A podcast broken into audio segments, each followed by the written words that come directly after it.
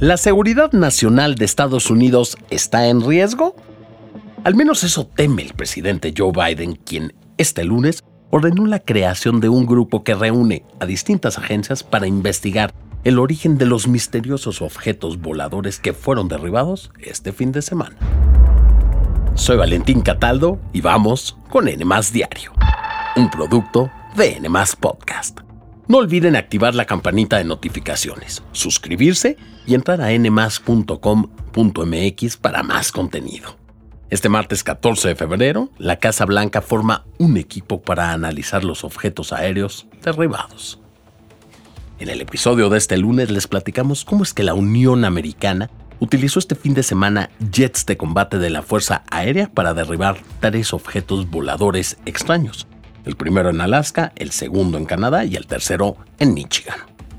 La Casa Blanca ofreció una conferencia de prensa a cargo de John Kirby, portavoz del Consejo de Seguridad Nacional. Aunque dijo que no estaban seguros si los artefactos en el aire estaban recopilando información, prefirieron tomar el camino seguro y destruirlos. Tampoco es seguro si provienen de China como el primer globo que se detectó. Además, descartó por completo una de las preocupaciones más frecuentes entre la población. No creo que el pueblo estadounidense deba preocuparse por los extraterrestres con respecto a estas naves. Punto. No creo que haya nada más que decir al respecto. China no se ha quedado callada.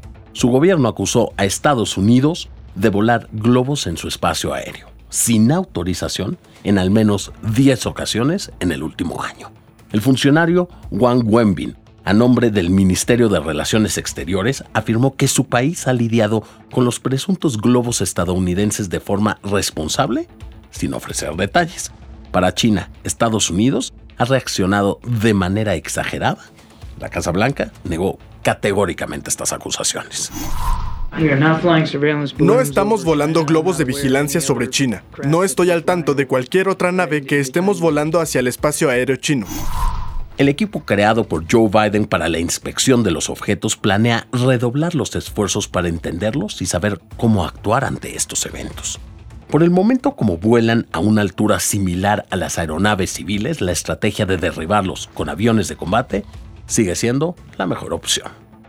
Mientras tanto, en redes sociales los usuarios le han dado rienda suelta a la imaginación con las teorías de la conspiración. ¿Tú qué crees?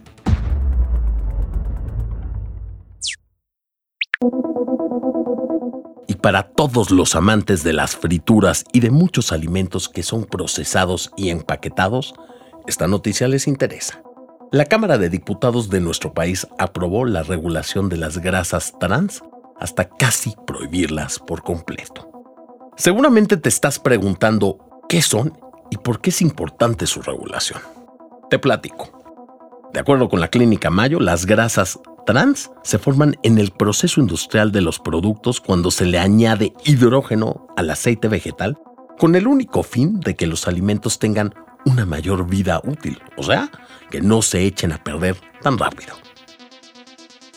Estas están catalogadas como el peor tipo de grasas que se pueden comer ya que aumentan el colesterol malo, lo que provoca que las arterias se endurezcan, se estrechen y bloqueen el flujo de sangre al corazón. Es por eso que todas las personas que ingieren muchos alimentos con grasas trans aumentan el riesgo de sufrir enfermedades cardiovasculares. Y vaya que la población mexicana tiene este tipo de problemas, ya que de acuerdo con el Instituto Nacional de Estadística y Geografía, mejor conocido como INEGI, en 2021 esta se convirtió en la segunda causa de muerte en toda la República Mexicana, claro, después del COVID-19. Pero a ver, ¿cuáles son los alimentos que contienen grasas trans? Bueno, pues pasteles, galletas dulces, tartas, palomitas de microondas, pizzas congeladas, entre muchos otros productos industrializados. Ante la decisión de la Cámara de Diputados, la Organización Panamericana de la Salud publicó un tuit felicitando a México por la decisión, ya que asegura que esto se verá reflejado en un gran avance en el beneficio de la salud. A pesar de que se acaba de aprobar esta ley, aún no hay fecha para que entre en vigor.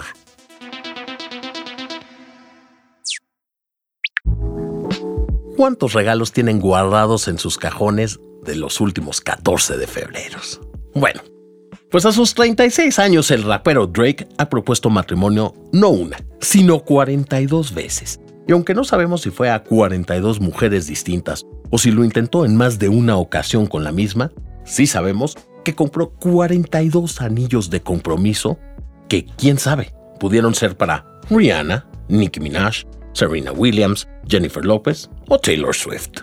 Una vez que sus relaciones terminaron, en lugar de sufrir, Drake decidió guardar esos diamantes y convertirlos en un collar como un homenaje a las mujeres con las que ha tenido una relación.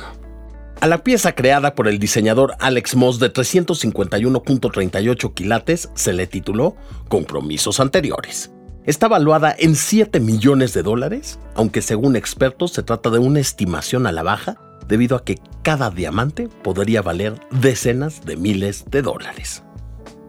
Aunque se desconocen muchos de los nombres que protagonizan la larga lista, al menos uno sí tiene nombre, Rihanna. Una historia de amor que duró al menos 13 años. Esto fue todo por hoy. Espero que tengan un gran 14 de febrero y no olviden suscribirse y activar la campanita de notificaciones y visítenos en nmas.com.mx.